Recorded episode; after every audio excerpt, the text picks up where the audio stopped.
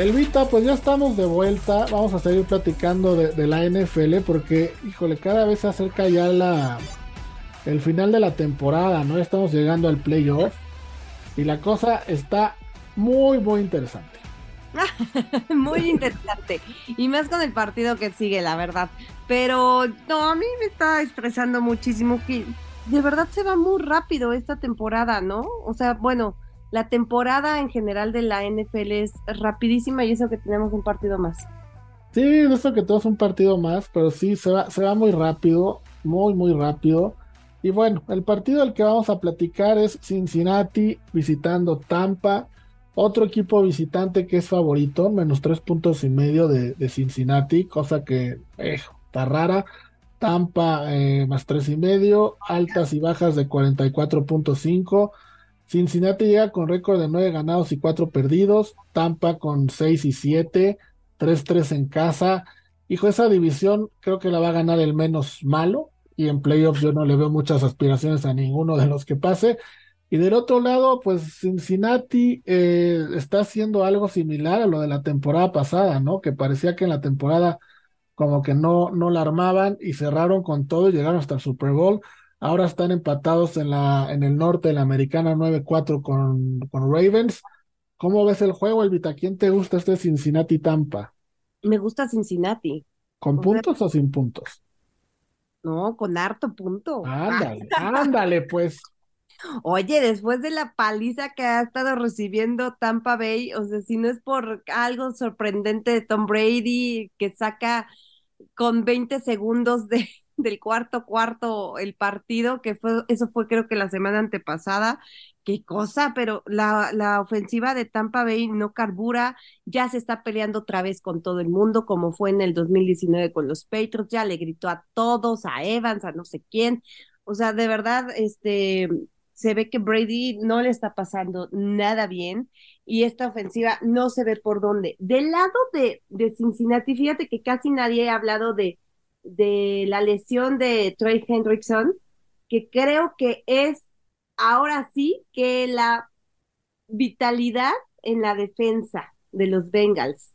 Este señor eh, jugó con la mano rota, con una fractura en la muñeca, el cuarto cuarto del partido pasado y ese tipo de cosas está fatal, porque este señor antes de los Browns tenía seis sacks, 28 tacleadas, dos balones sueltos forzados, 22 hits al coreback y es el que lidera al, al, equipo en la defensa. Y pues bueno, ahora obviamente va a estar Hobart, este, Sample, eh, Osai, Gunter, para pues ver qué se puede hacer ahí, pero no creo que juegue definitivamente, creo que va a estar eh, fuera dos semanas, ¿no? Más o menos, es lo que se decía. Pero la defensa de Cincinnati está en el puesto 11, son buenos en los cierres sobre todo y sobre todo jugando fuera de casa, permite 3.8 puntos en, el último cuarto y pues son los estaban en los cinco primeros antes de la semana 14. Y pues para colmo, te digo, Tampa no funciona, no carbura su, ofensiva y son mucho más vulnerables ahora por tierra. Y pues tienes a este Samash eh, Pirine. Y, sí, pues Samash Pirine, sí. Pirine, perdón. Joe Mixon. Exacto, o sea, que a mí se me hacen realmente formidables lo que hacen. Bueno, Joy Mixon, de hecho, la temporada pasada me ganó mi corazón, pero ahorita me gusta muchísimo y le han dado, este, pues, mucho balance a la ofensiva de Cincinnati. Eh, entonces hay que, hay que checar eso y nada más, pues, eh, las lesiones de, de Ty Higgins y de Tyler Boyd, pero la verdad es que Cincinnati es de los que mejor están jugando ahorita, se me hace sí, no, sí, para ponerlo en contexto, están promediando 371 yardas por partido, que los convierte en la, en la ofensiva número 5 de toda la liga, ¿no? Y están también promediando 25.8 eh, puntos por partido, es la ofensiva número 7. Y para poner en contexto lo que decías, Tampa, al contrario, apenas está promediando 17.2 puntos por juego, que son la quinta peor ofensiva en, en ese rango, ¿no? en ese rango, perdón. Lo que decías de Joe Mixon y Samach Perrine, obviamente es correcto, como siempre, Elvita. Están promediando 5.2 yardas por acarreo, 136 por, hicieron 136 yardas contra Cleveland. Y también por ahí, eh, Zach Taylor decía que puede regresar Hayden Hurst, el Tyrant, ¿no? Entonces, la cosa no pinta bien para Tampa en este partido. Sí, no, nada bien. O sea, yo sí, la verdad, creo que ya lo que quiere Tom Brady es terminar con esto y ver qué es lo que va a suceder el próximo año. Sí, y, y, lo, yo creo que, bueno, yo creo que sí van a calificar, o sea, están con récord de 6-7, porque la división es malísima, ¿no? Lo que habíamos comentado, Carolina tiene 5 ganados, 8 perdidos, Atlanta igual y Nueva Orleans, bueno, 4-9. Pero el que gane de esta división, además, algo que digo, de la NFL se puede esperar todavía muchas cosas, pero el que gane esta división va a jugar un partido de local de playoff. Mm, pero aún así, ¿no? aún así, sí. Sí, aquí estamos diciendo que lo más seguro, bueno, yo dije, porque no sé tú, pero que estamos diciendo que eh, Bengals va a ganarle tal vez a Tampa en su casa. Yo creo que es que Tampa no se ve absolutamente nada, no, no, no me gusta en lo más mínimo, ni están protegiendo tanto a Brady, no sé, como que siento que no. Y cuando este señor se enoja, ya todo se, se fue al, al flush. Y eso que ya tiene novia nueva, ¿no? ¿A poco? No sabía. Sí, sí, ya tiene novia nueva. el otro día, el otro día en Instagram subió ahí unas fotitos y también la, la, la, la novia nueva, la señorita nueva. Entonces pensaríamos que Tom Brady ya tendría que estar un poco más contento, pero parece, parece que no. También Elvita, pues ya tiene 45 años, ¿no? No, no, no es cualquier cosa, por más que se cuide y todo, no es lo mismo. Yo hoy sí, había un trend que decía que nunca apostaras en contra de Tom Brady, ¿no? Pero hoy día creo que ese trend ya no da, ya no da para más. Y hoy sí voy a tomar a, Cincinnati con, con los puntos, que son eh, menos cuatro y medio. Y, y, creo que tres y medio, perdón. Y creo que lo de Tampa, pues ya es, ya es preocupante. Sí, es preocupante y además ya como que ni siquiera te gusta verlos jugar. Bueno, a mí eso es lo que me sucede. Antes decía, bueno, por el morbo de ver a este señor, este, tenían una ofensiva increíble, Fournette, este, Evans, como que mucha gente que llamaba la atención y ahorita sí es como de, oh, ya tres y fuera, tres y fuera, ay no. sí, sí, sí, es una ofensiva muy mala. Mira, los Bengals en los trends, por ejemplo, están 4-0 cubriendo la línea en los últimos cuatro partidos que han jugado en diciembre. Ese es un dato eh, importante porque en la hora buena parece que este equipo mejora bajo presiones cuando mejor, cuando mejor juega. Eh, en el over y under en trends, el under de Bengals es de 10 de los últimos 13 juegos después de una victoria. Entonces, eh, para donde se le ve, pues no, no veo mucho para, para Tampa. Tampa tiene under en cuatro de sus últimos cuatro juegos después de aceptar 30 puntos o más. Eh, under en los últimos 11 de 13 después de una derrota. Vamos, un partido que se ve complicado para Tampa. Nos quedamos entonces los dos con Cincinnati, ¿de acuerdo? De acuerdísimo. Perfecto, pues damos una pausa y regresamos para platicar de nuestro último partido. Vamos y venimos. Bueno, Elvita, estamos de vuelta y tenemos otro juego, el cual me parece bastante interesante, que es el lunes. El, no, no, no, no es el lunes, perdón. Es el domingo, también es el domingo por la tarde, a las 4.25 horario del este de los Estados Unidos, 3.25 de la Ciudad de México, y es Tennessee que va a Los Ángeles visitando a los Chargers. Los Chargers son favoritos por tres puntos. Eh, los dos llegan con un récord de siete ganados y seis perdidos. Los dos están luchando todavía por la clasificación, aunque eh, Tennessee la tiene, entre comillas, un poquito más fácil porque va como líder de su división y los Chargers ya se ve complicado que puedan alcanzar a Kansas y, rebasarlo, ¿no? Entonces, eh, Tennessee peleando por ese puesto divisional, el primer lugar, y Los Ángeles peleando por un puesto de comodín. Al final del día, Creo que a los dos los veremos en, en playoff y muy posiblemente, perdón, se enfrenten. Entonces, Chargers favorito por tres puntos, altas y bajas de 46 y medio. Ay, este, este partido no lo sé, no lo sé porque siento que está como muy igual. Eh, este, pues sí, como bien dices, ambos para los playoffs. Los Titans tienen una ventaja de dos juegos en la, en la división sur, mientras que los Chargers pues luchan, pues sí, por dos de dos lugares, ¿no? Finales, pero como bien dices, no creo que, que pueda suceder un, un, milagro para que puedan alcanzar al Kansas City. Pero bueno, ahí están los dos. A mí lo que me, me gusta mucho que Herbert, es que Herbert, siento que Los Ángeles es como que a veces bien, a veces mal, a veces dan unos juegazos y a veces no tanto, pero sí. Herbert, el partido pasado contra Dolphins, si no mal recuerdo, estuvo realmente increíble en el bolsillo, bajo presión, como que se sentía muy cómodo, todo muy, muy bien eh, abría muy bien los espacios, sabía por dónde, entonces eso me gustó mucho. Los Titans llevan tres perdidos al liga. Y, es, y, aún así siguen en primer lugar de su división. Sí, imagínate, o sea, sí hay divisiones que sí están como del terror, ¿no? pero, pero Henry, eh, sí lo estuvieron me, manteniendo los, los Jacksonville, eh, los Jaguars, pero los Chargers son vulnerables por tierra. Entonces yo creo que, que puede ser que, que mm, Derrick Henry dé un muy, muy buen juego. Es su juego número 100 de la temporada regular. Los Titans, este, bueno, Henry es el segundo en la liga con 1199 yardas por tierra y necesita solo cuatro yardas para llegar a las 8000 en su carrera. Y yo creo que, pues, evidentemente lo va a lograr y que tiene seis juegos terrestres de 100 yardas esta temporada.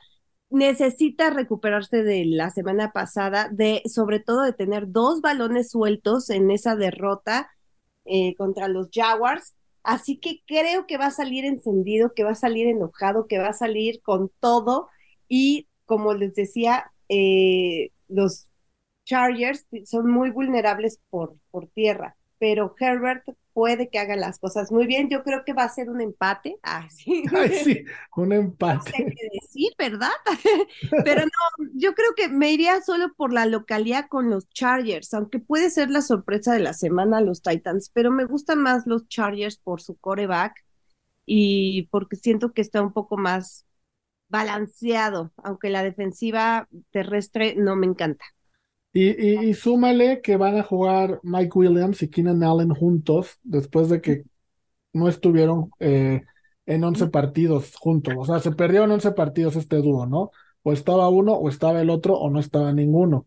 Entonces, tener eh, que Herbert tenga estos dos, dos receptores abiertos disponibles, creo que es una, una buena noticia para ellos. En el partido pasado le mandó 12 pases y completó 92 yardas a Allen contra Miami. Eso creo que es una buena noticia. Williams tuvo seis atrapadas y 116 yardas contra Miami, así como un touchdown. Entonces, tener a estos dos ya sus armas principales en cuanto al aire es importante para Herbert. Eh, creo que eso va a hacer que, que sea un partido donde veamos bastantes yardas de Herbert. Eh, podemos ir por ahí, tomar las 220 yardas o más por aire, eso te paga menos 130. Creo que es una muy buena opción. Y coincido contigo, por, por tierra les cuesta eh, y del lado de Tennessee tendrán que, que, ver las posibilidades de, primero, de no tener tantos turnovers. Contra Jacksonville tuvieron cuatro, incluido un par de, fumbles de Derrick Henry, como comentabas. Entonces, si Derrick Henry no funciona en este equipo, Tannehill no funciona, ¿no? Es como, para que Tannehill jale, Derrick Henry tiene que funcionar. Yo me voy a quedar con los Chargers, eh, voy a tomar los puntos. Me encanta este partido. Yo no lo veo tanto como que se pueda dar una sorpresa. Voy a tomar los Chargers en menos tres y voy a tomar las altas de 46 y medio. Sí, yo creo que también, o sea, te digo, yo por la localía, sobre todo, y por Herbert, que me sí. gusta mucho. Me, me inclino más por los Chargers, pero sí siento que va a estar encendido Henry. Oye, Elvita, y rápidamente eh, vamos a, revisar las divisiones. A principio de temporada hicimos unos pronósticos y más o menos, a ver, en, la, en el este de la americana, más o menos el panorama es el que se predijo, ¿no? Buffalo está en primer lugar, luego sigue Miami, Patriots y Jets. Lo que a lo mejor nos sorprendió es la cantidad de victorias que están teniendo los Patriots y los Jets. pero más o menos el orden es el que esperábamos. Sí, sí, sí. Bueno, sí, yo había dicho que no iba a estar, bueno, que iban a estar en tercer lugar los Patriots y gracias a los Jets, así es.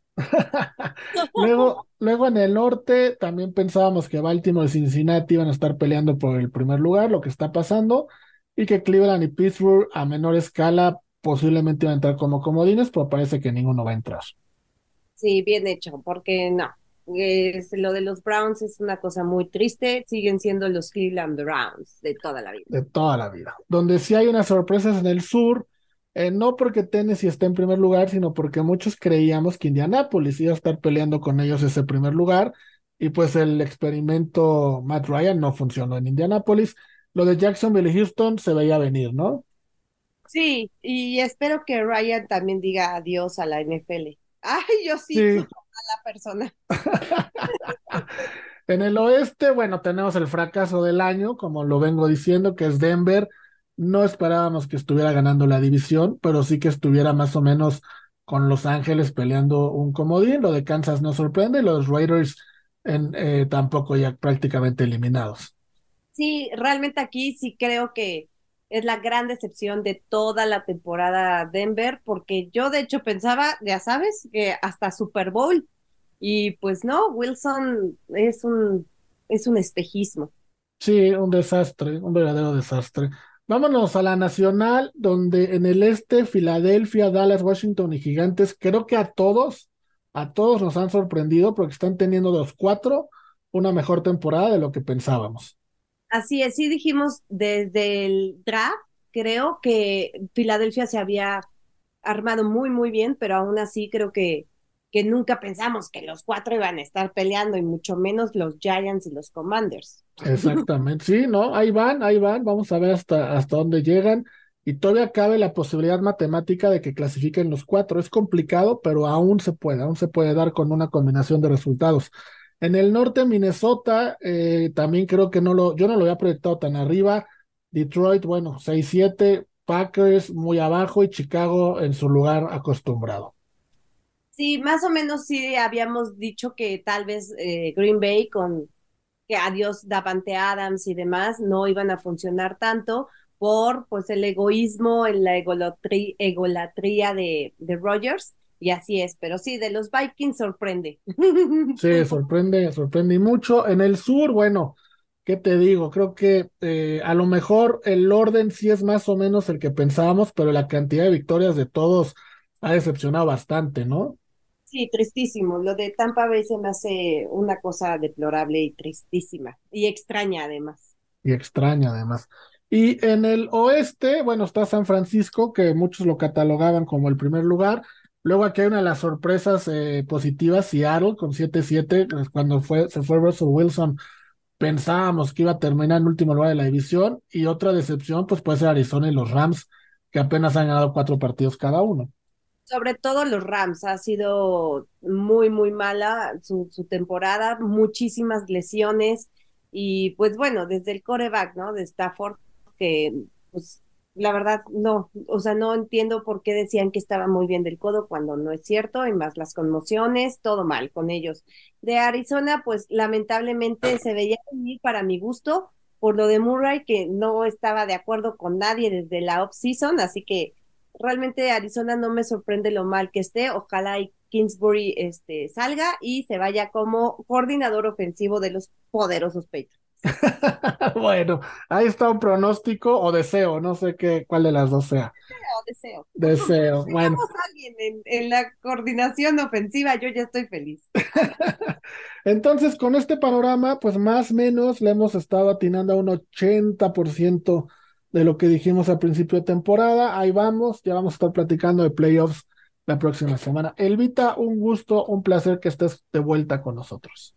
El gusto es mío, ya los extrañaba y bueno, pues ya estaremos por aquí. Espero que ya todos los, los días que nos toque. Excelente, pues esta es tu casa, ya sabes, aquí te, aquí te, aquí te consentimos. Muchísimas gracias. y ustedes, amigos, no se pierdan Unánimo Bets, el website donde también hay columnas, hay más pics, hay videos, hay todo lo que puede usted necesitar para apostar. el podcast, como ya lo saben, el programa de radio, vamos, en cualquiera de nuestras plataformas nos puede escuchar. Nos vemos la próxima semana. Cuídense mucho. Adiós.